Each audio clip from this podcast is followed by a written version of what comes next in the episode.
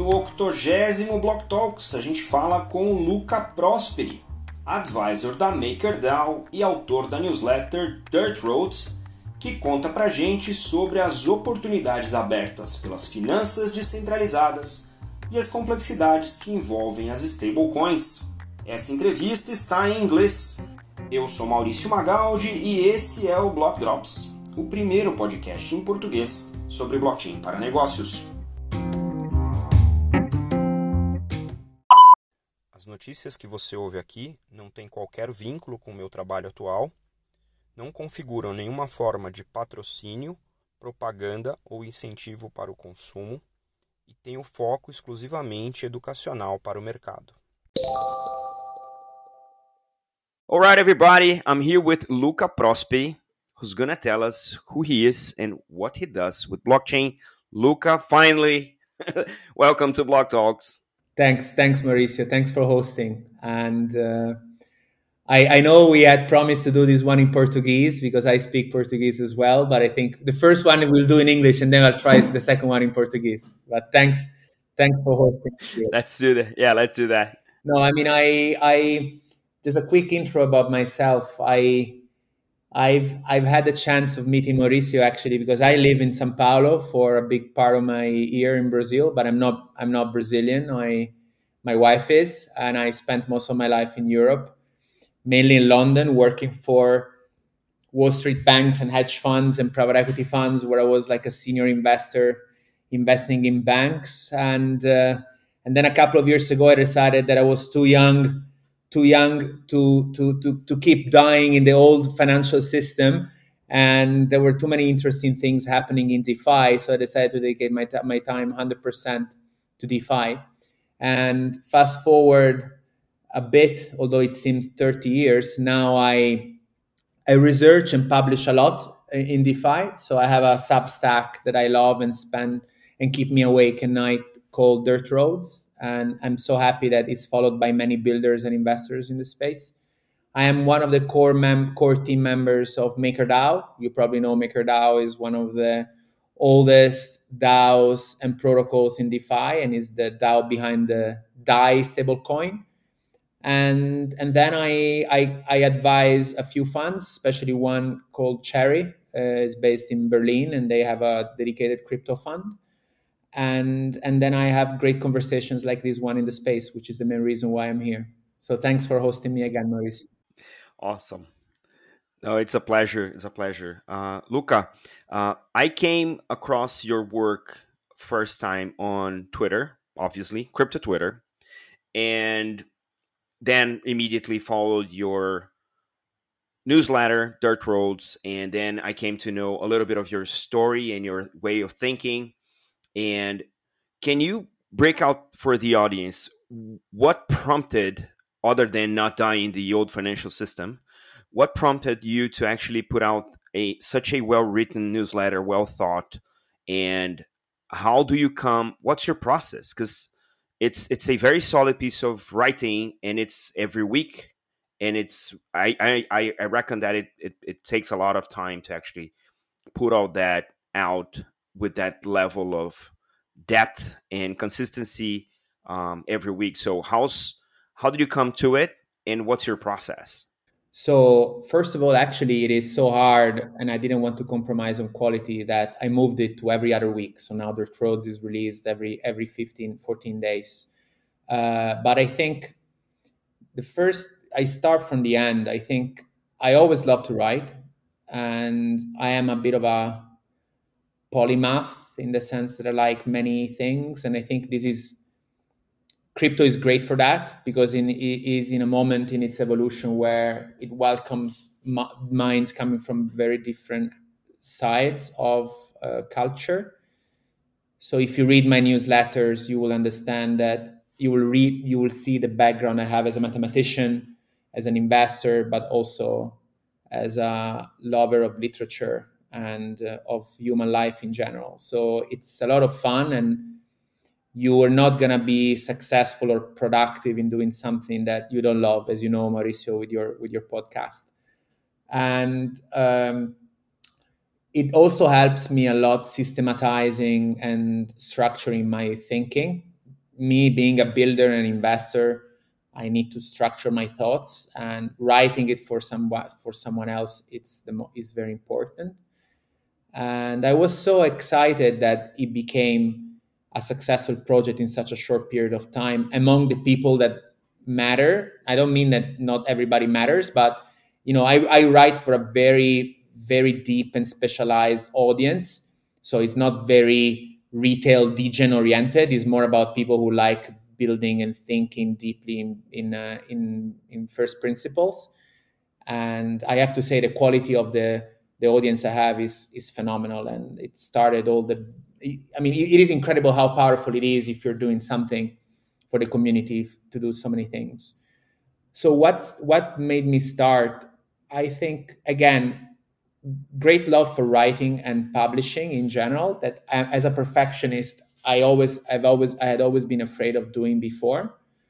Uh, but you know, my, I had a tough life. So my life. Uh, I want to open a, a, parenthesis, not too long, but you know, my my life taught me to be a, a, appreciative of of the time we have. Like during COVID, I was middle of my 30s, very young, very fit. I got diagnosed with blood cancer. So actually, first week of of lockdown, me and my now wife we discovered that I might have had just a few weeks uh, to go, and then it turned out to be as expected, something actually curable. Uh, but it meant also that me and my wife had to lock ourselves in a room for six months in total isolation while I was doing chemotherapy treatment.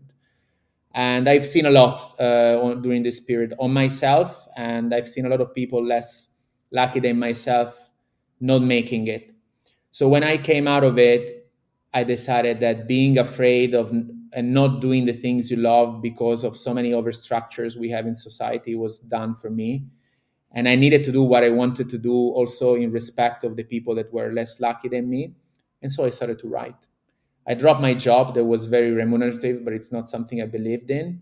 And i started to write and i started to publish and i started to talk with people. And you know uh, one a year a year later i'm busier than before. I'm financially more accomplished than before. I may i have so much fun.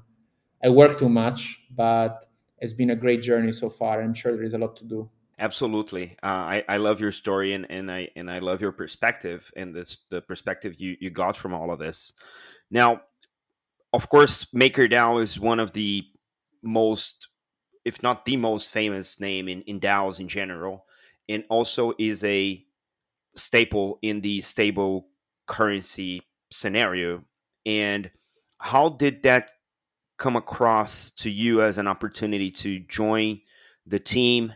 Uh, and can you detail a little bit more of your role in the overall uh, DAO workings? Yeah, absolutely. I think the the first comment that I want to give to anyone who's listening to this podcast is first of all, you don't need to be a programmer to work in crypto. Because crypto, we are rewiring so many things that there is the need for programmers, but there is the need for business people for people managers, for HR, for strategists, for business development, for marketing people, for whatever. So the best thing to get into the industry is just get involved. And it's so easy to get involved. You can get on forums or on Discord servers, you start talking to people, you express your views. If you're passionate about your views, it will it will it will lead you a long way. And obviously I had a lot of history in the space, so my productivity was was uh, immediately accelerated by that. I mean, we are we are the product of our history. Uh, we don't reinvent ourselves from scratch every second. The reason why I got I got involved with MakerDAO is in my previous life in finance. I, when I was I, when I was co-managing a hedge fund that was inv- investing a lot in credit and equity, um, we used to do a lot of uh, we used to give without getting too technical but there are a lot of platforms also here in brazil that give you loans that are not banks. Now those platforms sometimes they get funded by family offices venture capitalist funds hedge funds that are, are, are they they have a very high price for their money. So they're asking for 10%, 15% in the US return to lend money to those platforms that then lend money to borrowers. When it does, when I was sitting, I was uh, I was doing that as a hedge fund manager. Then when I was in private equity, meaning that instead of buying securities, uh, I used to invest holding majority control of banks. I was like, why don't we do this through a bank? Meaning, instead of a bank inventing products in house and trying to sell those products outside, why doesn't a bank partner with platforms that can do this much, much better? And instead of giving them liquidity at a cost of 10, 15%, we can give them liquidity at a cost of 2, 3%. Because as a bank, we can finance ourselves with deposits that are zero cost for us. So suddenly a 2 3% yield becomes a 30% return on equity on the bank, which is unheard of. And it means also we can be very conservative. So that resonated and I started doing it and it was very successful. And when I was thinking about going my own way after my illness, I, I was starting to play with MakerDAO and I saw that MakerDAO was trying to do the same. And MakerDAO, for the reasons we can discuss maybe, it's a 0% cost of capital. So it's even better. And I saw that MakerDAO was trying to plug to real world use cases, but they were not doing it in a very sophisticated way because of you know lack of experience etc so i started getting involved talking with the teams share my expertise. And as you know makerdao as among among its investors are some of the best names in crypto. So i'm quite close with the team. At andreessen but you know paradigm is a key investor. Dragonfly para uh, like you know ParaFi i don't want to forget some someone standard etc and so this view resonated with the community and the investors, and they got they asked me to get involved a bit more. So here I am working full time for the protocol. So what am I doing at the protocol in a in a nutshell? I'm creating a core unit that is called Lending Oversight, a team that is called Lending Oversight. So we are trying to oversee any initiative that MakerDAO does that is a bit more complex than just providing uh, leverage over straight ETH or Bitcoin. So really the idea is transforming MakerDAO to the closest comp to a central bank in DeFi. Uh, pro- will provide liquidity to lenders or, and protocols at almost zero cost at infinite amount, which is very which is very ambitious, but it, I think it's something we can do. So I I collaborate with the DAO in many aspects that are deal with sophisticated financing. I try to create a team that does checks and balances and risk management. I try to educate the DAO, and I just try to to get useful in as much as I can, and it's a lot of fun.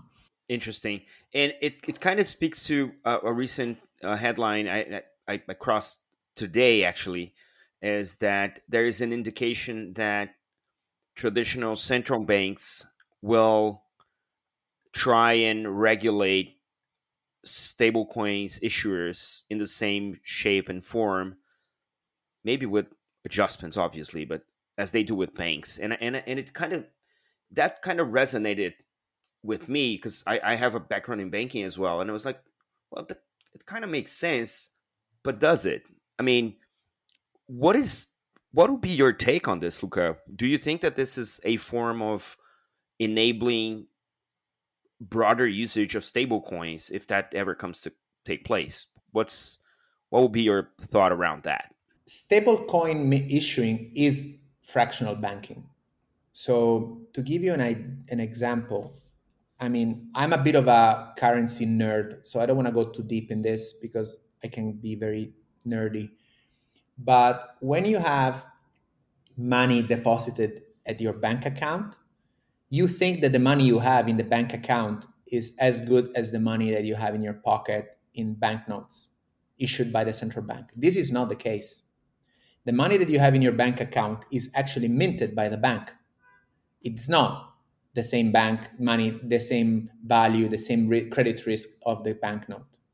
Now, the system, the bank is regulated by the central bank, the central bank requires certain capital requirements and standard, but banks go under. I don't know. I mean, in in Europe, the central bank guarantees deposits up to 100,000 euros if you have 200,000 euros of deposits, it means that you have The first 100 is credit risk of the central bank. The second 100 is credit risk of the bank. And if the bank goes under, you lose the second the second chunk. So banks are actually have their own stables, and uh, it works so well that people don't even care. But at some point, it doesn't work so well, they, they do care.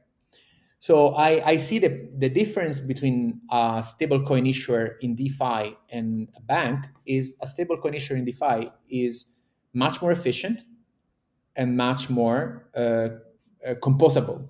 So you can use it this, the coin in many ways. But in DeFi, a lot of a lot of protocols that mint stable coins have been using this term aggressively. So DAI is a very safe stable coin but it is not the same for MIM. I don't know if, you, if the, the, the, audience is familiar, but it's not the same for Magic Internet Money. It's, it's not the same for Terra US dollars. It's not the same for Frax. It's not the same for, for others. Now, going back to regulation, it makes a lot of sense that the regulator wants to regulate stablecoin issuers like money market funds or banks. The problem is they can do that with the centralized issuers like Circle, which is the issuer of USDC, Tether, which is the issuer of USDT, but they cannot do that with the centralized stablecoin because Maker is not even a legal entity. Maker is not sitting in any jurisdiction. Maker cannot be switched off or on by anyone. It's a stablecoin that is fully decentralized.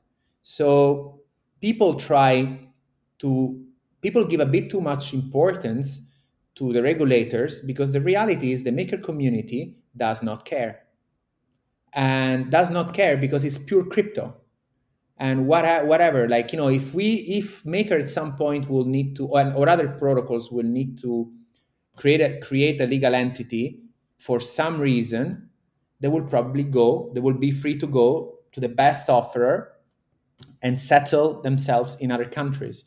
And it's very it's going to be very difficult for for governments to limit the usage of something they cannot really control. And there is not a centralized there is not a centralized counterparty. This is the whole ethos of of crypto. So i think we we try to do things in a very respectful way.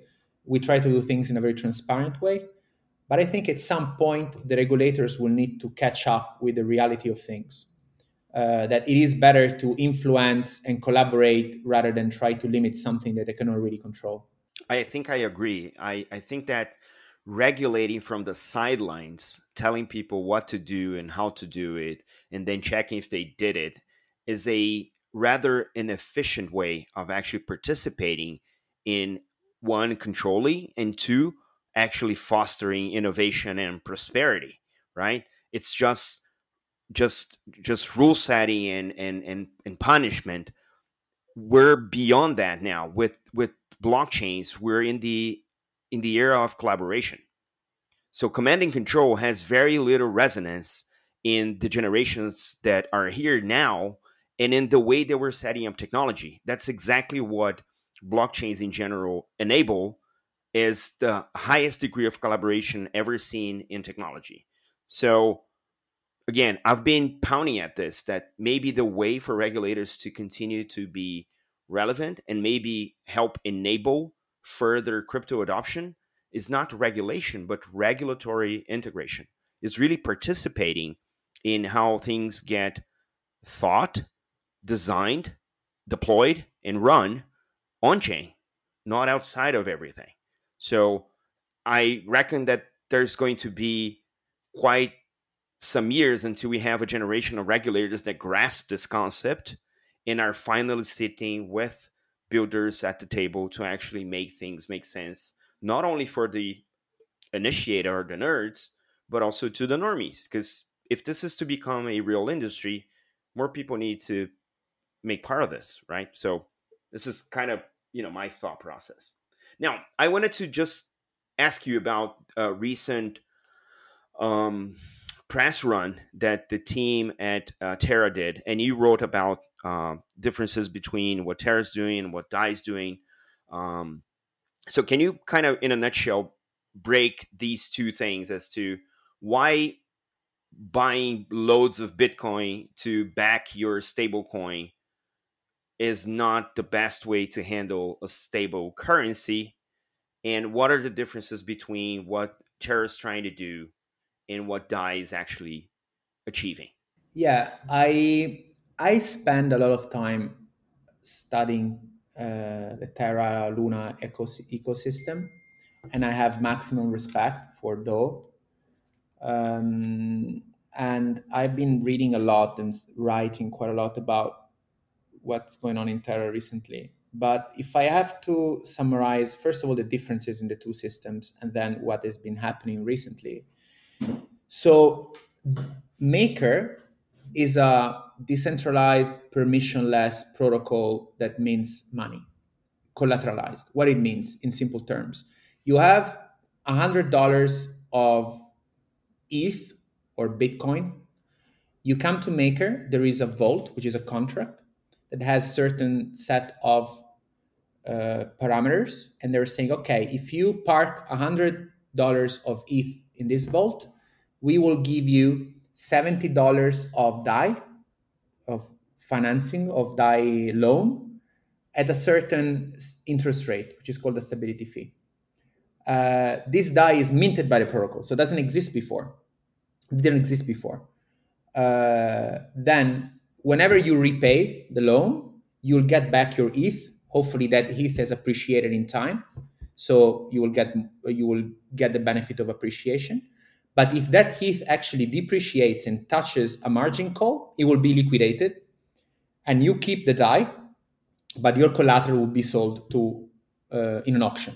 That in this way, the protocol protects itself and uh, it, it, this means that the DAI that you have, uh, the US dollar, US states peg DAI, it is very safe because you know that the protocol has minted 10 billion dollars of DAI, but has a, actually probably 15, 16 billion dollars of collateral that is backing that.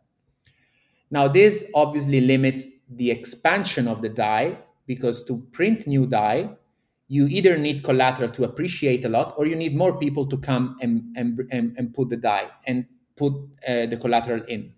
So when the market goes sideways or in a bear market, it's difficult to ex- keep expanding this balance sheet. What Terra has been doing is a bit different. Terra has created an, a blockchain, which is a proprietary blockchain that has a native currency in it. I don't want to get too geeky about the corporate finance aspect of it, which are actually very fascinated, fascinating. But it means that the US dollar, the Terra US dollar called UST, it is a claim, a senior claim on the value created by the blockchain. So it's not pegged by, is not protected by something that exists, but is protected by the future potential growth of that blockchain in the same way you would be an equity investor, just with a uh, a bit more senior with a stable rate.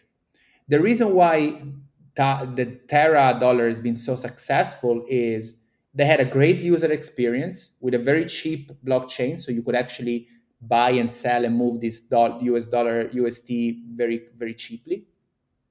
And then they had a bank, which was the central bank of Terra, called Anchor, where you could deposit your dollar and get 20% yield. So you deposit your dollar, you get 20% yield, which is great as long as it lasts. Now, it was so good that the balance sheet of Terra became massive. So I think it's around 15, 16 billion dollars today. Uh, it is very difficult for for the Terra ecosystem to keep paying all these interest rates because they have they have revenues and there are several revenues of imagine that terra was like a financial center a lot of people interact in this financial center and they create fees and revenues but they're not enough to pay for these interest rates. And now it's so big that you know people are starting to get nervous. It's like who is going to pay the bill at the end? So what is what the terra system is trying to do is trying to deliver a little bit this their exposure by bringing in more and more assets, more and more fixed assets to give a bit of credibility and stability to the system. So they have been trying to starting to amass um, assets like Bitcoin, uh, assets like uh, layer ones of other blockchains like AVAX, etc. in an idea to create a more stable treasury so that their their currency is not fully backed on a promise of growth, but is actually also backed by fixed assets. Now, um, the reason why there have been a lot of movement recently is that because of the size of this because of the size of this uh, st- uh, stable coin they needed to do this movement of decreasing the costs of the liabilities very quickly. So they've been trying to hijack very very aggressively some liquidity pools in uh, in uh, in defi like curve. But we can get there if you want but it gets very geeky. But i think they've been very very aggressive in trying to trying to place the US dollar in places where they can park it and it's not going to cost them 20% for people to hold it in order to decrease the cost of the machine. It's fascinating what they're doing. It's a very ambitious project. They're very smart people, but it's a very expensive project. So it's a matter of time. They need to grow fast enough to pay the machine because now the machine to run that machine is very very expensive. Interesting. Yeah, I've seen a lot of memes about this, and they kind of more they, they more confused than they explain the matter. But I think what we're seeing in an unprecedented scale is the speed of experimentation. This is I, I've been in financial services for over 20 years. There's been some experimentation, some that even led us to a big, big demise in 2008. But the pace in which crypto explores alternatives and mobilizes brains to join and build is in my mind is unprecedented. And i i believe that partially is because we had such a big amount of vc capital thrown at it last year that now there's almost i don't know unlimited money to set set out a project and build but adoption is not keeping up, right? We don't have enough people adopting this degree of innovation at a matching speed. So it's likely that there will be a number of innovations that will be amazing, but the timing to actually go and adopt will not be there because it will require many more people. And I don't know, maybe I'm wrong, but I, I think we're what in, in terms of crypto, 100 million people around the world 200 half a billion.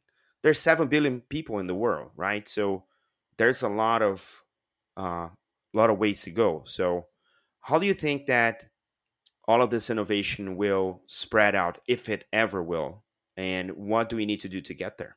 I think you're touching to me the most uh, crucial point in crypto industry which i don't think is regulation. I I fully agree what you said before about regulation. I think the regulators will need to change their mindset to become more collaborative because this is the way you influence an industry. Otherwise, there is a lot of adverse selection, as we have seen in tech Web 2, and the, the incentive to deviate for any country is too high. But I think the issue is in crypto now is the fact that there are not so many use cases that are running on crypto rails. So the, I always make the example of insurance. The insurance model is a great model. It works very well because people are putting capital to protect risks that are very there is a very low correlation among them. So you have a pool of money that insures risks. Now, because you're insuring hurricanes and people stealing your car and people losing their lives and uh, lightnings and losing employments, etc. These events are not very correlated. So you can actually, to insure a thousand dollars of this risk, you can have a hundred dollars because it's very difficult that this thing will hit all at the same time. Like the fact that there is dispersion and lack of correlation make makes this industry existing. Now, this is the same for banking or for many other many other industries. The issue that crypto has now is that there is only one use case in crypto, which is trading. You're trading the existing liquidity, or you're trading hoping that more liquidity comes in, but there is no other use case. Uh, I am convinced that many, many more use cases will come in as people start working natively in crypto. I, you know, I'm, I'm sometimes I surprise myself, but since I started working full time in crypto, I don't even touch my bank account. All my earnings are in crypto mostly. My investments are in crypto. The way I interact with people is through crypto. And there are people that have, have grown up in, in a crypto native industries in full. And my bet is a lot of use cases of the way we interact and we exchange value will keep expanding within the crypto industry. But it will take some time. And I, I think we always have the tendency of exaggerating innovation that will happen in the short term, but really under appreciating the innovation that will happen in, the, in 10 years so I think a lot of people will get burned in the last couple of years because crypto has been growing so fast in the last two years, but is not going to grow up to the promises for the next two. But I think I I am convinced that in 10 years' time the situation will be very different. So it's a bit like is a bit like internet. I mean, web, web the web was a bubble in 1999. Of course it was. But if you look in hindsight, the impact of web over society over the last 20 years has not been overestimated. It's probably it's probably been underestimated. And I think crypto is going to be much more than that. I mean, I this is my opinion, obviously, and I it's personal, but I've been working in financial institutions for 15 years before joining crypto at the highest level, and I have zero doubts that most of the use cases that now are managed by people in wholesale banking, investment banking, I'm talking about the more sophisticated and institutional use cases, will move almost entirely to crypto. Because if you are if you are honest you know there are that they are so inefficient so people heavy so process heavy so compliance heavy where people not, not really add value they're just trying to comply to the process that these things can be streamlined massively. And i think the success of automated market makers for example has been a great example of that. So i think this is the you the issue. Thank god venture capital funds have long term long term uh, time horizons. But a lot of people will get burned because like a lot of money has been put in uh, in the short term. But i think in 10 years time it will be a completely different story i think our kids i don't have kids yet uh, hope, hope hopefully soon but i don't think my kids will ever work in a traditional company wearing a suit and a tie in an office with office hours and compliance projects at all um, I would be very surprised. I, I feel very privileged because I've seen the emergence of the internet in like early 90s. Then I saw the dot com phenomena and, the, and then the bubble as a user. Then I got to work in financial services. Um, saw the crisis firsthand. I was in a bank that was like in, right in the middle of those uh, deals and the whole confusion. And now I'm being fortunate enough to experience firsthand the emergence of this new crypto economy. So through my lifetime, I've seen things emerge and things die out, and I'm a product of the generation that saw all of these things appear. So there's a lot of my friends and, and family that haven't known a world without internet. And now I have kids who have not known a world without internet, but they're seeing the emergence of crypto. Maybe their kids will not know a world without crypto.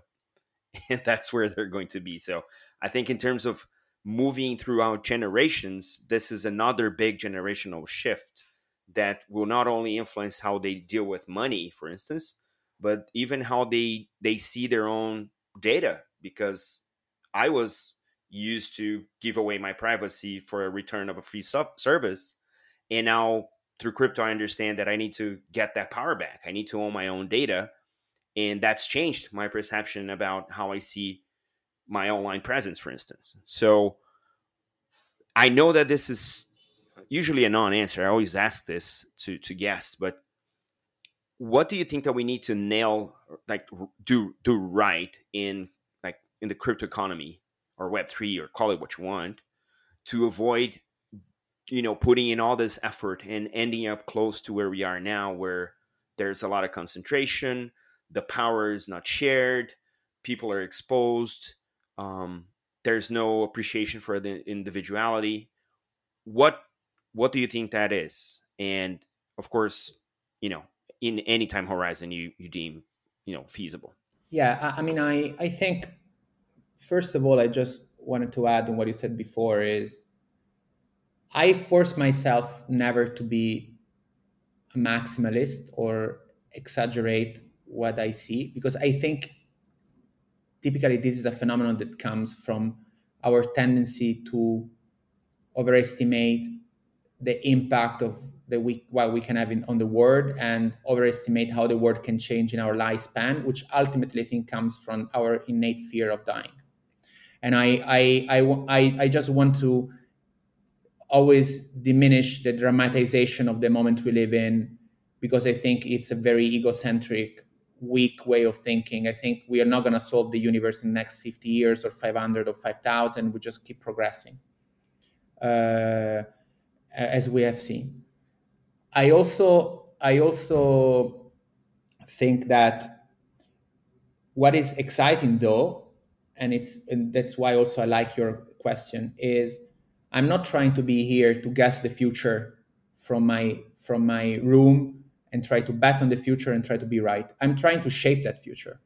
So I want to collaborate in a society where I'm trying to, you know, try to collaborate and help to create a future that I like. I might be unsuccessful, but I'm, I'm trying to do my part, uh, which is a good way of living rather than just being afraid of just suffering passively what happens to you. And this is always something that I always try to do, but now fearless. So I think the reason why uh, your question really resonates with me is there will be a lot of people that will make a lot of money in this uh, uh paradigm shift, like the new generation of multi-billionaires in uh, the web industry. There will be a lot of a lot of the wealth will be shifted from one hand to another, has already shifted, uh, which is fine. It's uh, unavoidable. But I think what we need to do as you as individuals and as organizations is like we need to protect the majority of people. Because if a lot of people if we allow a lot of people to lose a lot of money uh, because of their excessive enthusiasms or false promises then we will lose users we will lose engagement and this process of adoption will be delayed more and more and more it will happen at some point. It might be delayed by a century, which, from our perspective, it means it will never happen from the perspective of our lifetimes. So I think what we need to avoid is we, we need to start doing higher quality work. And that's why I've been trying to do what I've been trying to do in my in my newsletter. My newsletter doesn't talk about making money quickly, doesn't talk about promises, doesn't talk about how crypto will change the universe or the human species in the last next 50 years. My, my newsletter tries to be very diligent, first principle oriented in trying to educate people and educate myself and ask for feedback because education is the best way we can protect this industry trying to show this the, the common people that are not so deep they don't spend 100% of their time in crypto that they shouldn't trust promises of getting rich quickly through crypto. They shouldn't use crypto to speculate. They should use crypto as users, not as speculators. If we are not successful in doing that, a lot of if a lot of people will lose a lot of money, this industry will be delayed. The evolution of this industry will be delayed by by decades, which for us, in our perspective, it means it will never happen in our lifetimes. And it's something I would love to avoid. I love that. And and interesting. Uh, education is one of the reasons why I started a podcast to actually go through everything that happened in the week and choose some of the things that really caught my eye and then digest. And when you speak, you have to make sense of what you're saying. So you need to really grasp the concept.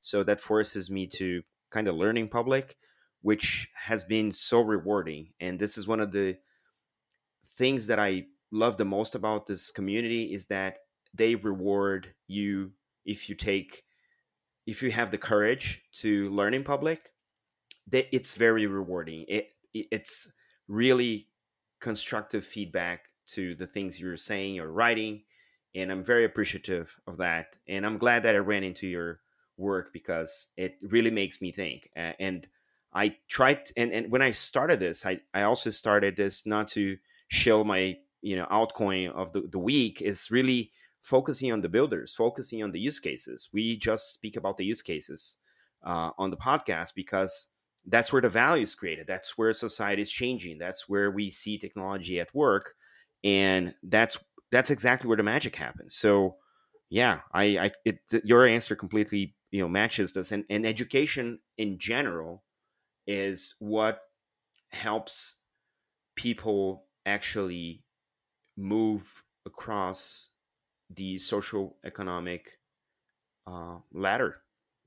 It's it's the probably the only tool that the common man uh, has to actually move across society, and we, the educated, need to actually pass it forward. It's it's a it's an inherent responsibility of those of us who are privileged, and I'm very happy that I can you know I get to do what what I do, uh, and I'm very fortunate to be able to share the space with beautiful big brains like yourself. So awesome. Um, dude, um, in terms of going forward, like what's what's next in terms of MakerDAO? I've seen a, a couple of proposals uh, coming about. Um, what is what is the roadmap for the next few months? What is what is exciting the the, the community? I mean, a lot. Uh, we have a bold vision in MakerDAO.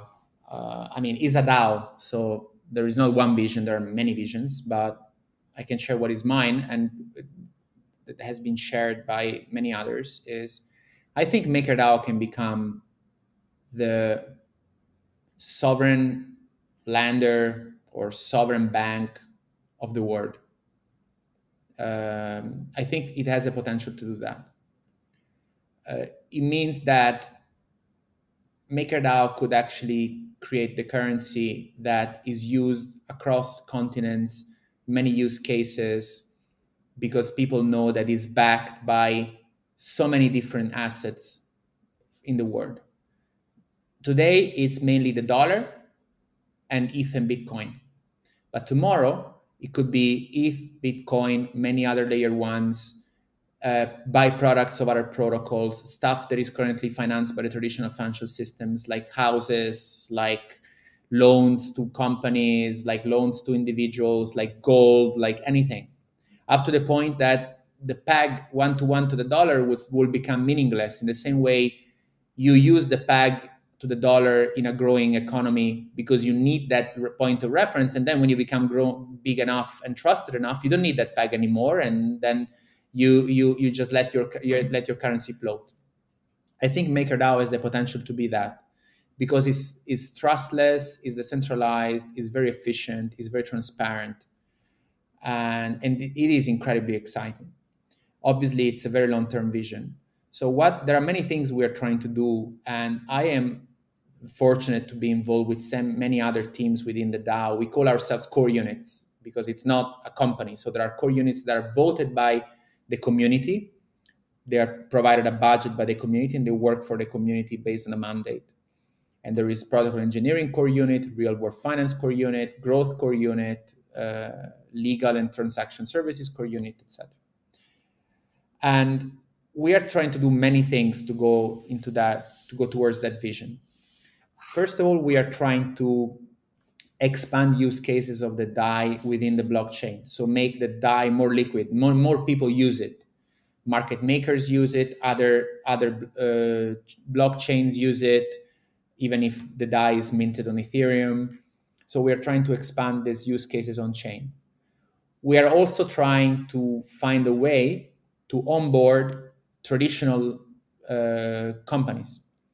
So maybe if you are a real estate lender and then you you buy a lot of houses for residential uses and you were going to Wall Street or whatever to finance your billions of dollars of portfolio, maybe now tomorrow you can come to MakerDAO and we will give you a loan at cheaper terms than because we are cheaper and more efficient than traditional lenders so that we can incorporate different types of collateral on the on chain. Going back to the point you were making before.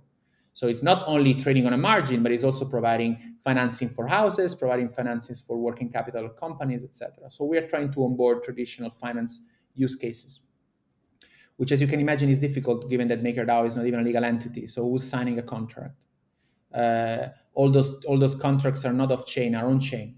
So the way we're doing it, we're trying to bootstrap it by talking directly with those counterparties if you look if you go on on on forum or MakerDAO, now now currently there is a bank in the states that is asking to share their loans with with MakerDAO. It's a regulated bank in the US that wants to collaborate by originating loans and, and co-owning those loans with a protocol. It's incredible. And um, we're also trying to do this by partnering with other protocols that are trying to, to do the heavy lifting by originating credit and providing rails for borrowers and investors. So we have ongoing conversations with um, the largest uncollateralized lending protocols like Maple, like TrueFi, uh, like Goldfinch. And then the other thing we're trying to do is currently Maker as a as a treasury of dollars that we have because people want the DAI of around six billion dollars.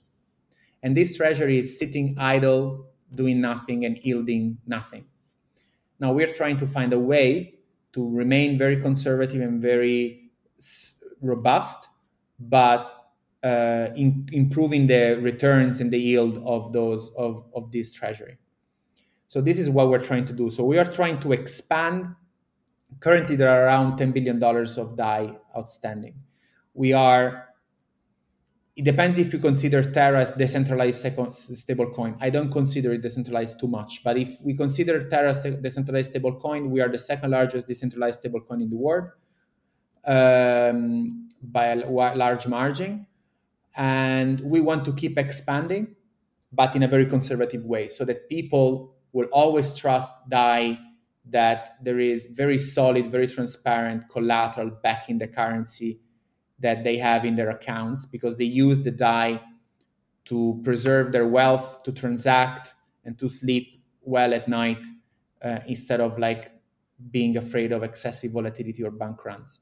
So expanding, increasing profitability of the protocol, increasing the liquidity of the DAI while remaining loyal to the key values of, of the of the DAO.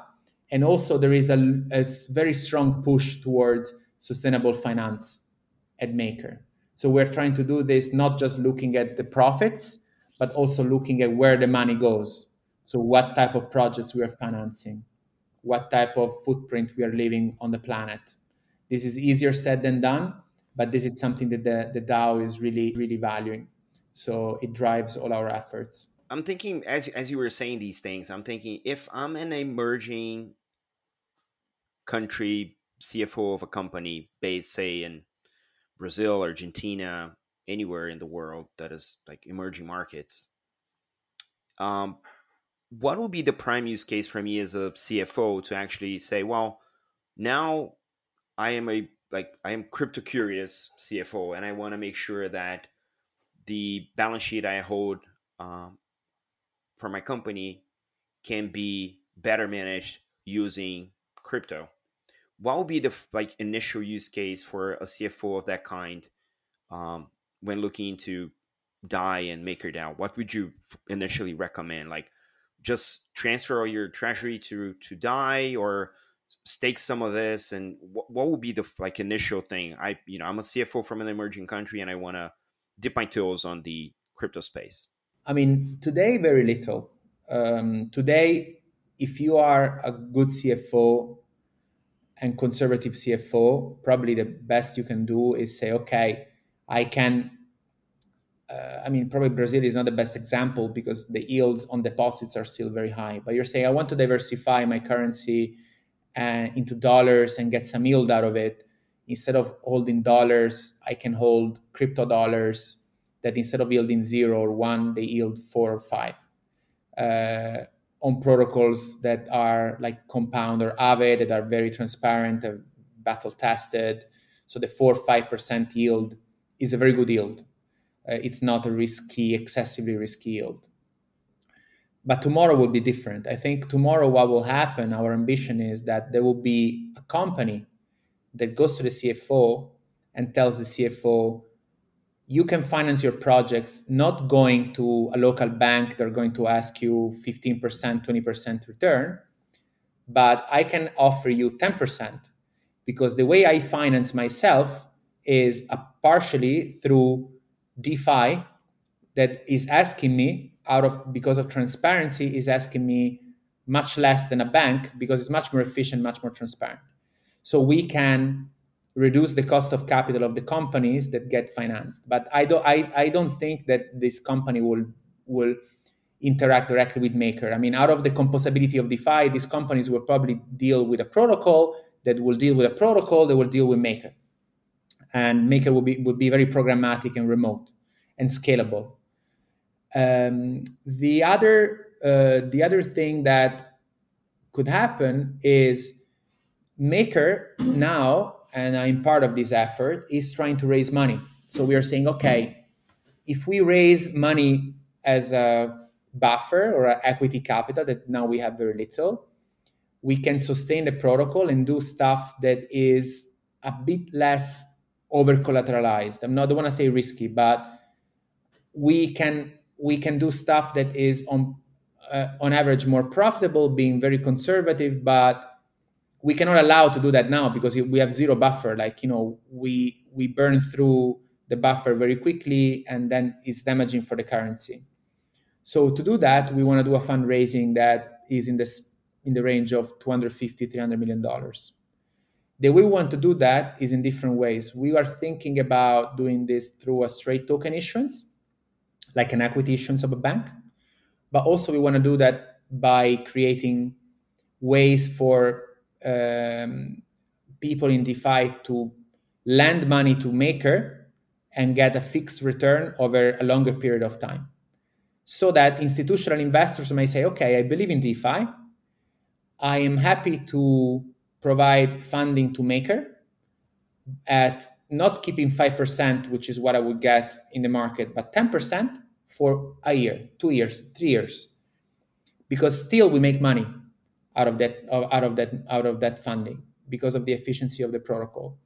So that could become something that institutional investors or corporates in DeFi, if they have good CFOs and treasurers, they say, okay, I can dedicate 5% of my treasury book in dollars, keeping it in crypto for yield.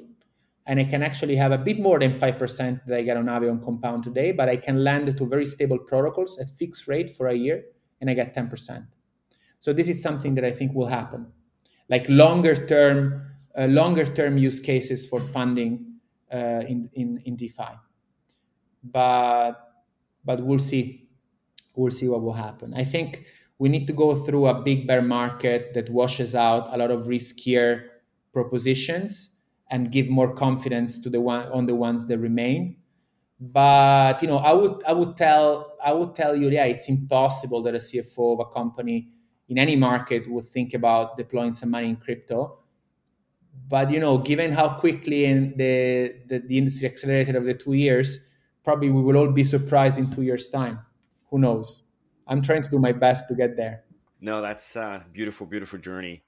Um, so we're almost at the hour, and I, I reckon we could just be here and I'll open a beer and go forever. But uh, I'll leave you to it. Uh, and we'll come back in a Portuguese version of this. Um, so I just want to open up to see if you have any parting words uh, for the audience, where they can find you, where can they, uh, with where they can um, subscribe to to your newsletter. Uh, if there's any speaking engagements or other podcasts you'll be showing up in the near future, uh, just you know, farm time for you to just uh, yeah. Yeah, no, I very happy to do this uh, again over a beer and uh, you like i'm waiting for your invite for a beer in the next uh, next week or, or the one after so offline but um, what i can say i I, I, I, I'm quite busy, like in podcasts or lectures or, or, or brown, like, you know, brown bag um, uh, chats. So the easiest way to find what I, what I write and what I'm involved in. It's on Twitter. as always for crypto. My handle in, on Twitter is very easy. It's Luca Prosperi. It's just my name and surname. There you can find also the link to my to my Substack, which is dirtroads.substack.com. So I would love for people to to engage through my articles and and read what I write and just tell me that I'm wrong because that's what I'm looking for. And and also, as I told you, Mauricio, I, I spend a big part of my year, most of my year actually in Brazil now, and I love the country. But I live on on the cloud in this like metaverse of crypto. So my community, my my physical community in Brazil, is not as developed as it should be. So I would love to be to be helpful to develop this community beyond just mere exchanges of Bitcoin. And and so like if you guys are in Brazil and, and you live in Sao Paulo like myself and want to engage and start building the local ecosystem together, uh, I'm, I'm an investor, I'm a researcher, I'm a builder. So my DMs on Twitter are open. So feel free to reach out. Awesome. Luca, see you next time or next week for beers. Thank you so much. Thank you.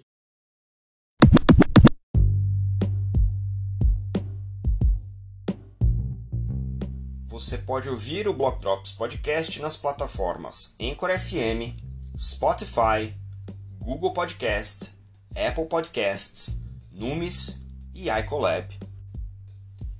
Entre em contato conosco através do Instagram, Block Drops Podcast, no Twitter, Block Drops Pod e por e-mail, blockdropspodcast.gmail.com.